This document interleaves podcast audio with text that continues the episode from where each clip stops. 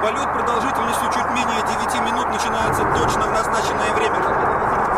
Отрывается от стартового стола, отделение системы аварийного спасения и второй ступени произойдет всего через 2 минуты после запуска.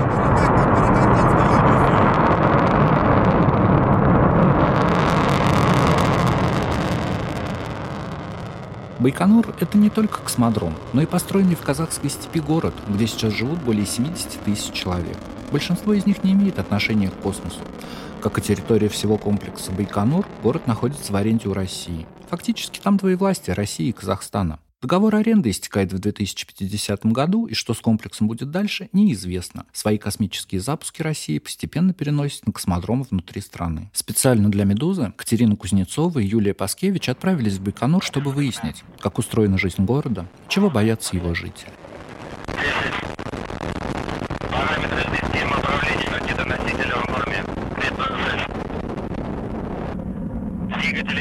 Первой ступени работают нормально. Космонавт в шлеме смотрит вниз с плаката, прикрепленного к торцу типовой панельной девятиэтажки. Рядом с ним надпись большими буквами «Подними голову» с двумя восклицательными знаками.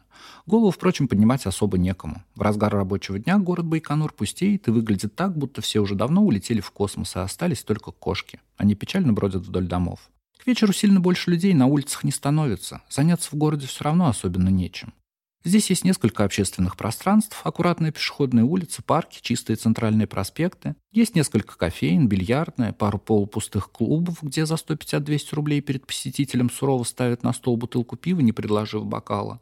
И есть парк культуры и отдыха, но он работает только в теплые месяцы и в начале апреля еще пустовал. Из посетителей здесь разве что бегающие по территории суслики. В сумерках парк погружается в темноту.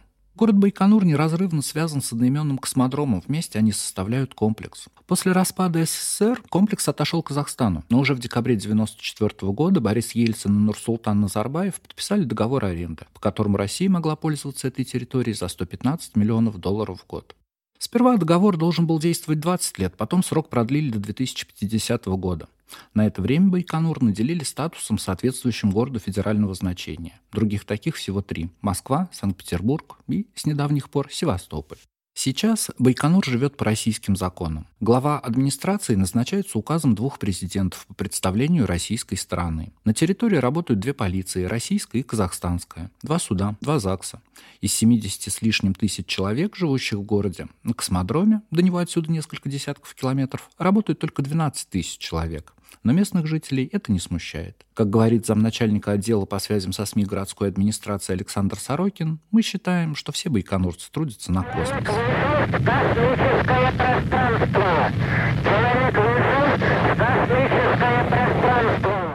Гражданка Казахстана и главный голос Байконура Роза Рзаева, она руководит музыкальным коллективом при местном ДК, рассказывает. На День России мы исполняем «Возрождайся, Россия», «Цвети моя Россия», «Родина моя». А на казахстанские праздники исполняем «Туганжер». В переводе на русский это означает «родной край», «мой Казахстан» или «земля Казахстана». Рзаева поет эту песню на русском языке.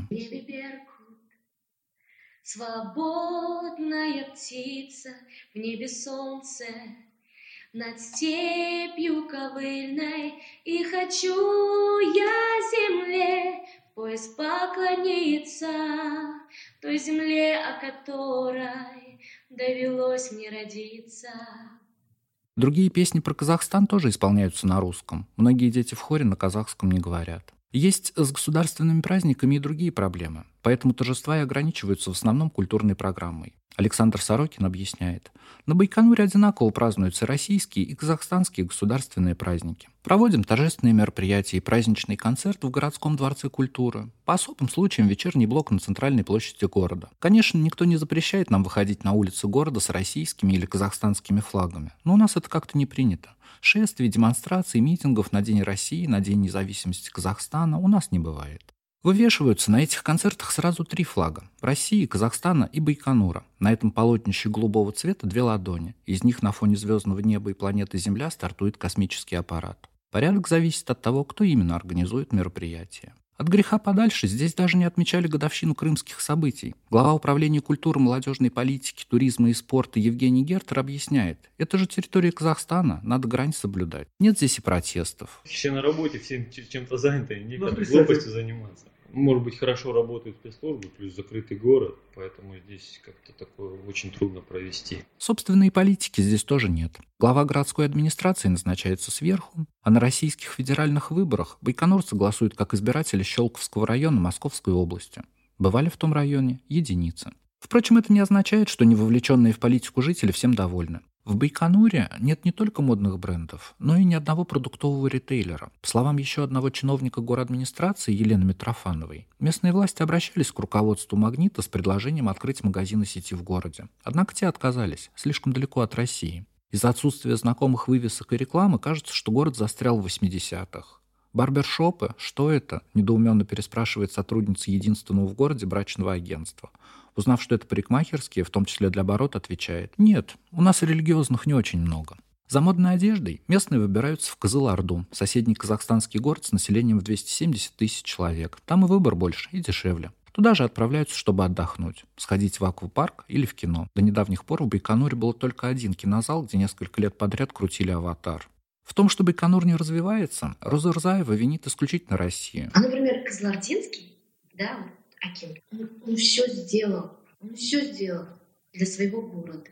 А здесь, здесь ничего не растет, здесь ничего, даже травы нет нормальной, да, дороги ужасные. Какое-то время было, какое-то время вот Наверное, это просто когда юбилей, это должны люди приехать да, за рубежа, там это вот тогда стараются. Так для города просто так нет. Ракеты пускают, ну пускают, пускают, арендовали. А зачем? Мы же все-таки уедем. Наверное, вот так. Mm-hmm. А почему бы не оставить за собой след? Красивый след. Не только ракеты, не только вот, да, место, вот, где вот полетела ракета, вот и все. Нет. Я просто не понимаю. Да, это Гагарин. У нас должно быть здесь, я не знаю, лучше Америки, наверное. Она думает, что если Россия уйдет, то и Байконур, может быть, заживет лучше. Проблемы Байконура во многом связаны с его прошлым. Все силы вкладывались в космодром. А город был хоть и важным, но все-таки придатком. Место для строительства главной советской космической базы выбирали из нескольких вариантов. На Северном Кавказе, Дальнем Востоке и в Казахстане. Ветеран космодрома Виктор Кулипетов говорит. Королев Сергей Павлович, но сам он, правда, в этой рабочей группе не участвовал, были его представители. Он все равно был главный. Это от гражданских, а от военных, поскольку это был полигон, от военных был маршал Неделин. Ну, в общем, была рабочая группа, которая изучали несколько мест, которые под будущий, mm-hmm. вот, не знаю, правда, насколько это реально, там, Кавказ, но, mm-hmm. конечно, просто ветераны, мы э, думают, что поскольку хлебнули здесь лихо на этом полигончике, здесь когда, так сказать, пыльные бури, там всякое, mm-hmm. то то говорили, что якобы, может быть, на Кавказе где-нибудь, там рядом с морем, было бы, конечно, хорошо. Я думаю, что реально выбрано то место, оно к нему несколько было всяких требований. Участок пустыни у разъезда Тюритам подходил идеально. Обширный малонаселенный район был близок к экватору. Это экономически выгодно. Ракетоноситель может наиболее полно использовать энергию вращения Земли, удешевляя вывод полезной нагрузки на орбиту. Рядом проходила железнодорожная магистраль, да и доступ к воде был легким. Первые строители прибыли в январе 1955 года. Условия на месте оказались тяжелыми. Разброс температур в регионе составлял 80 градусов, по 40 в обе стороны от нуля, по Цельсию. Рабочие жили в палатках и землянках. Для начала возвели бетонный завод, это было необходимо для заливки площадки под будущие старты, и только к весне принялись за деревянный городок, бараки вдоль реки Сырдарьи. Строителей было по 2000, еще несколько сотен рабочих и служащих семьями, а жилья никакого. Вскоре построили школу, заложили парк, через несколько лет открылся и летний кинотеатр. 84-летняя жительница Байконура Мария Еродская, участница запуска первого спутника и полета Юрия Гагарина, попала на полигон в октябре 1956 года. Она рассказывает. «Родом я из села. Поступила на работу в воинскую часть в Капустином Яре, а потом сюда перевели. Так на Байконуре в 23 года и оказалась. Занималась здесь обработкой траектории ракеты. А родом вы вот с Капустин Яра. Не с Капустин Яра, я там село между Ахтубинском и Капустин Яром, село Полугайзанище такое есть. Вот я поступила в воинскую часть Копиари, а ее часть сюда перевели. Угу. И я приехала вот сюда. Я занималась полетом ракеты. Как она вначале за бугорок лета, летала, как мы это, ну, она поднимется там метров на сто и падала, и падала mm-hmm. вначале. Вот это вот все самое начало, вот мы обрабатывали. В 35 километрах от поселка строителей, получившего название «Заря», вырыли котлован с глубиной в 12-этажный дом под стартовую площадку, с которой потом улетал Гагарин. В интервью российской газете прораб гагаринского старта Сергей Алексеенко вспоминал, техники поначалу не хватало. Каких-то пять скреперов, два бульдозера, столько же экскаваторов, пять самосвалов. Все равно, что Азовское море вычерпывать ложкой. Тем не менее, справились за четыре месяца. Космодром строился в строжайшей секретности. Жители окрестных сел думали, что военные поднимают целину. Впрочем, не были в курсе того, чем именно они занимаются и сами строители. Главный специалист отдела спецсопровождения космического центра Южный Татьяна Джумалина поясняет, сюда приезжали в послевоенные годы в добровольно-принудительном порядке. Когда рыли первый котлован, даже не знали, что роют. То ли это большой стадион, то ли просто какой-то бассейн. Мария Еродская рассказывает. А когда Гагарина пустили, это вообще нам пришли с политодела, сказали, мы там это, э, окна открывайте и слушайте. Тоже мы не знали, что вот работали мы на этом, ага. но не знали. Ага. Когда пуск, что человек в космос полетит, мы даже... Ничего. Все это так секретно было очень. Первые годы Еродская жила в общежитии. В казармах выделили две комнаты для женщин. Умывальник был один, туалет на улице. Не было даже бани. Потом начали выдавать более комфортное жилье. После замужества Еродская переехала в трехкомнатную коммуналку. Удобств не было и там. Летом соседи устанавливали в дворе самодельный душ. Родным никто о своей работе не писал, а потому что особый отдел проверял письма. Обратным адресом значился Ташкент 90. Когда люди ехали в отпуск, в поезде всем говорили, что они в Ташкент или из него, хотя многие ни разу там не были. Быт более или менее наладился в 1960-х, когда поселок рассекретили. В 1966 году космодром посетил первый иностранный гость, президент Франции Шарль де Голь. К его приезду в поселке установили две стелы с надписью «Звездоград», но красивое название не прижилось. В 1969 году населенный пункт получил статус города и официальное имя Ленинск. В Байконур его переименовали уже после распада СССР в 1995 году указом Нурсултана Назарбаева. Космическое пространство находится в свободном плавании. Я у вас прием.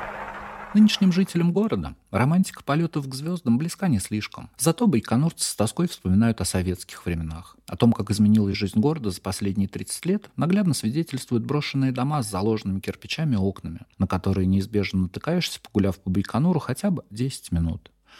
Появляться законсервированные здания стали в начале 90-х, когда после распада СССР жители стали массово покидать город. К трудностям новых времен Байконур оказался не готов. Главный архитектор города, начальник отдела архитектуры и градостроительства Малик Муталиев с ностальгией вспоминает. Мы же были разбалованы. Нам все поставляли сюда. Вина были изысканные, вкусные. Сейчас таких не найдешь. А в универмаге работал ювелирный магазин. Там было все, и дешевое, Сорокин из городской администрации добавляет. Мы не знали, что такое дефицит. У нас были черная и красная икра, шоколад, кофе, баранина. Как нас еще обеспечивали? Летит, допустим, индийский космонавт. Индия заваливает нас своими тканями и одеждой. Летит чех, в магазине появляется чешская обувь. Готовится к старту поляк, Польша отправляет нам яблоки. Летит Венгрия, у нас в магазинах появляются вина. И магнитофоны с телевизорами у нас продавали, и машины. «Жигули» были по записи, а москвичи в свободной продаже в магазине стояли. В общем, у нас здесь был как коммунизм. Об СССР в Байконуре с ностальгией говорят все, и русские, и казахи, даже те, кто в силу возраста просто не может вспомнить советские времена. 26-летняя Роза Рзаева признается, что ей тоже бы хотелось вернуть СССР. Просто вернуть вот то, когда было без интернета, без телефонов, когда люди были более, наверное, другие. Я не знаю, я просто так смотрю, мне всегда вот мирный, тихий, если там даже что-то происходит, это везде и всегда, да. Что, не знаю, может, люди не знали об этом. Все, у всех было все одинаково. Никто друг друга, я не знаю, не убивал. Двери открытые были. Были эти сеточки на дверях. Никто не боялся, что кто-то у кого-то что-то украдет. А сейчас боишься оставлять. Спокойная байконурская жизнь закончилась в начале 90-х годов. Город оказался в составе молодой республики Казахстан, который в те годы был не до освоения космоса. Директор школы номер один Оксана Гузикова вспоминает. У нас был очень тяжелый период, 1993-1994 годов, когда многие думали, что это конец. Мы тогда без отопления пережили очень суровую зиму. Полы дома помыть было нельзя, они замерзали. Но мы справились. Справились, конечно, не все.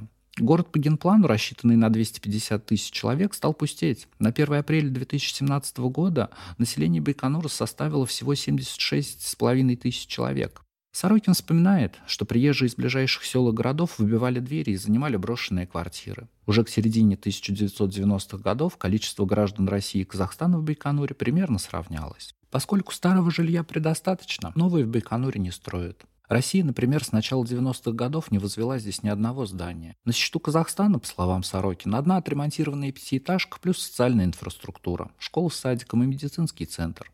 При этом именно Россия поддерживает инфраструктуру города, ремонтирует дороги, коммунальные сети, дома.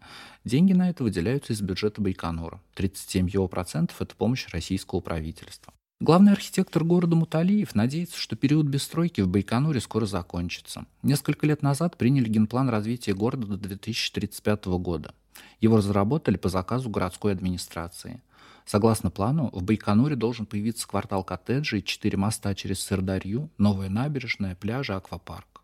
Правда, инвесторов до сих пор не нашли. А именно на частные деньги в основном и собираются реализовывать план. Муталиев признается, все боятся вкладывать деньги – Многих людей, и не только инвесторов, пугает, что Россия сейчас достроит космодром Восточный в Амурской области и уйдет из Байконура. Жители города опасаются, что тогда про них просто забудут. Пока Россия и Казахстан бездействовали, развитием города занимались местные жители и офицеры космодрома. Например, на их пожертвования в Байконуре в 1997 году начали строить единственный православный храм. До этого был только молитвенный дом, переделанный из магазина велотоваров. Без помощи федеральных предприятий космической отрасли, впрочем, тоже не обошлось. Открыли церковь в 2005 году, на 50-летие космодрома. Ее настоятель, отец Сергий, крупный мужчина с очень быстрой речью. Поверх рясы он носит черную форменную куртку с нашивками «Духовник Роскосмоса» и своим именем. С 1998 года он освещает ракеты перед пуском и уже 17 лет благословляет космонавтов. По его словам, пока еще никто не отказывался. Отец Сергий рассказывает, я составил специальный молитвенный чин, который был одобрен святейшим патриархом Алексием. Обычно священник произносит такую фразу «Благословляется и освещается корабль сей воздушный».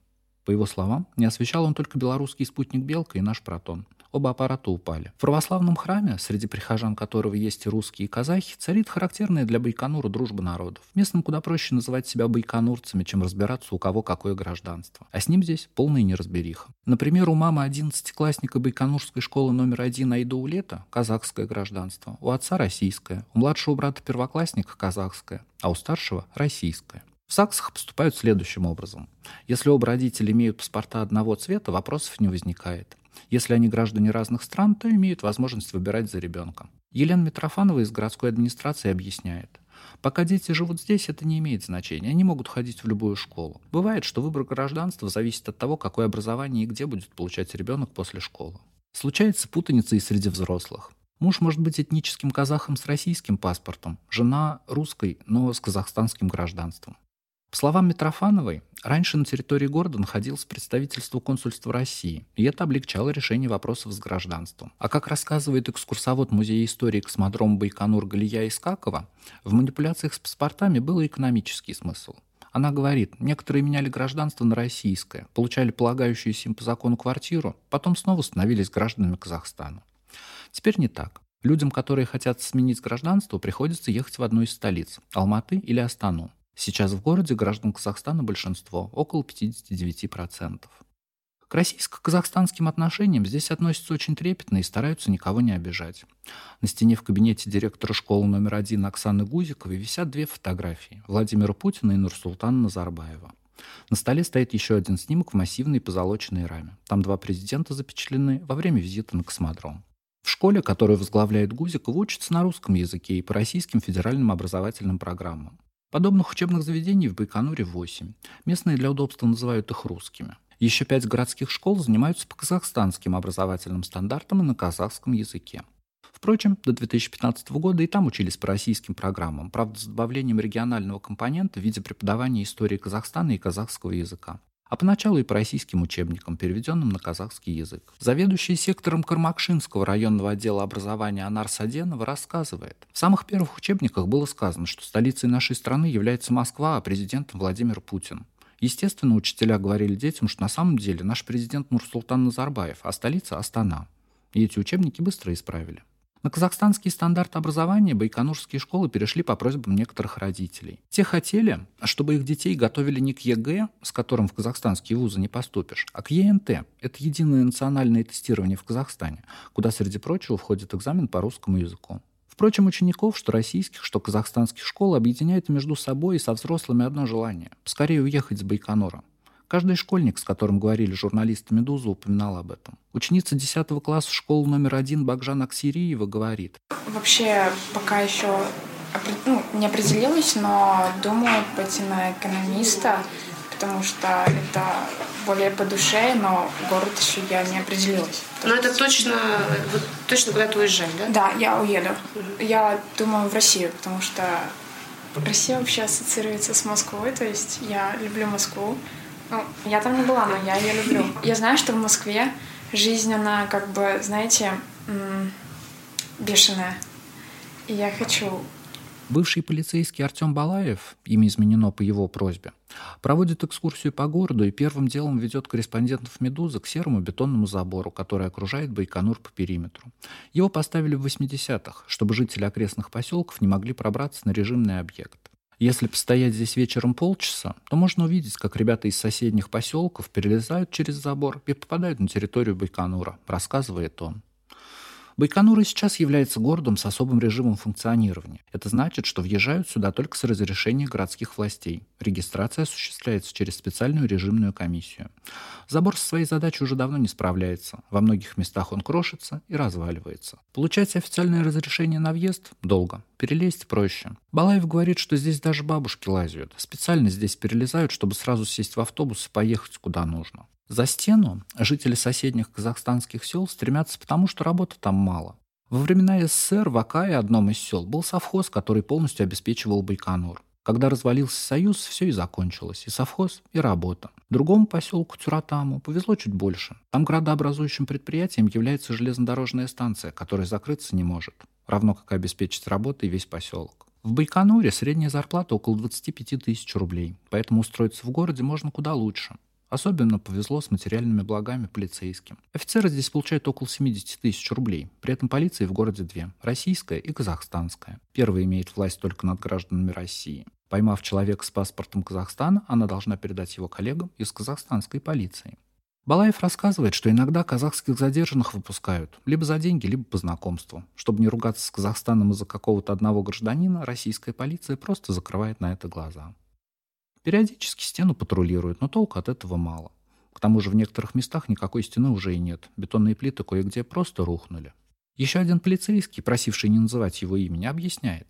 По территории Республики Казахстан дойти до тех дальних гаражей ближе, чем по российской дороге. Наверное, поэтому и забора здесь нет. Он признает, за всеми не уследишь. Никакого КПП, которое бы давало правоохранителям право останавливать переходящих границу, здесь нет. Администрация города верит, что у Байконура богатое туристическое будущее. Глава управления культуры и спорта Гертер считает, что бренд города манит людей. Однако в 2016 году сюда через турфирмы приехали всего 560 туристов. Видимо, потому что за двудневный тур госоператор Байконур Гранд Сервис просит 29 700 рублей, не считая транспортных расходов и питания. Номер в гостиницах города стоит не меньше 4000 рублей в сутки, и не во всех есть интернет. А сувениров из Байконура никаких не привезешь. Туристов, которые добираются своим ходом, здесь не считают. Многие местные не слишком верят в радужные перспективы и ждут, пока им в России выделят квартиры. Тогда они смогут уехать из города. С 1996 года жилье в рамках городской целевой программы отселения выдавали всем горожанам, которые проработали на предприятиях комплекса Байконур не менее 10 лет. Елена Митрофанова рассказывает. Городская администрация закупала квартиры в разных уголках России, заключала договора с застройщиками в Твери, Клину, Ногинске, Йошкар-Оле и так далее. В середине 2000-х недвижимость стали распределять в рамках федеральной программы жилища. Однако с 2013-го Байконур в нее не входит. По словам чиновницы, сейчас идет работа над тем, чтобы исправить эту ситуацию. Бывший полицейский Балаев грустно говорит. Мы надеемся, что эта проблема как-то решится, потому что очень многие у нас сейчас ждут жилья. Байконур – это город на чемоданах. Здесь все люди с гражданством РФ боятся, как бы Россия не поссорилась с Казахстаном. Если это случится, про нас могут просто забыть. Впрочем, есть в городе оптимисты, которые верят, что даже после 2050 года Россия из Байконура не уйдет. Отец Сергий настаивает. В случае космоса он нужен.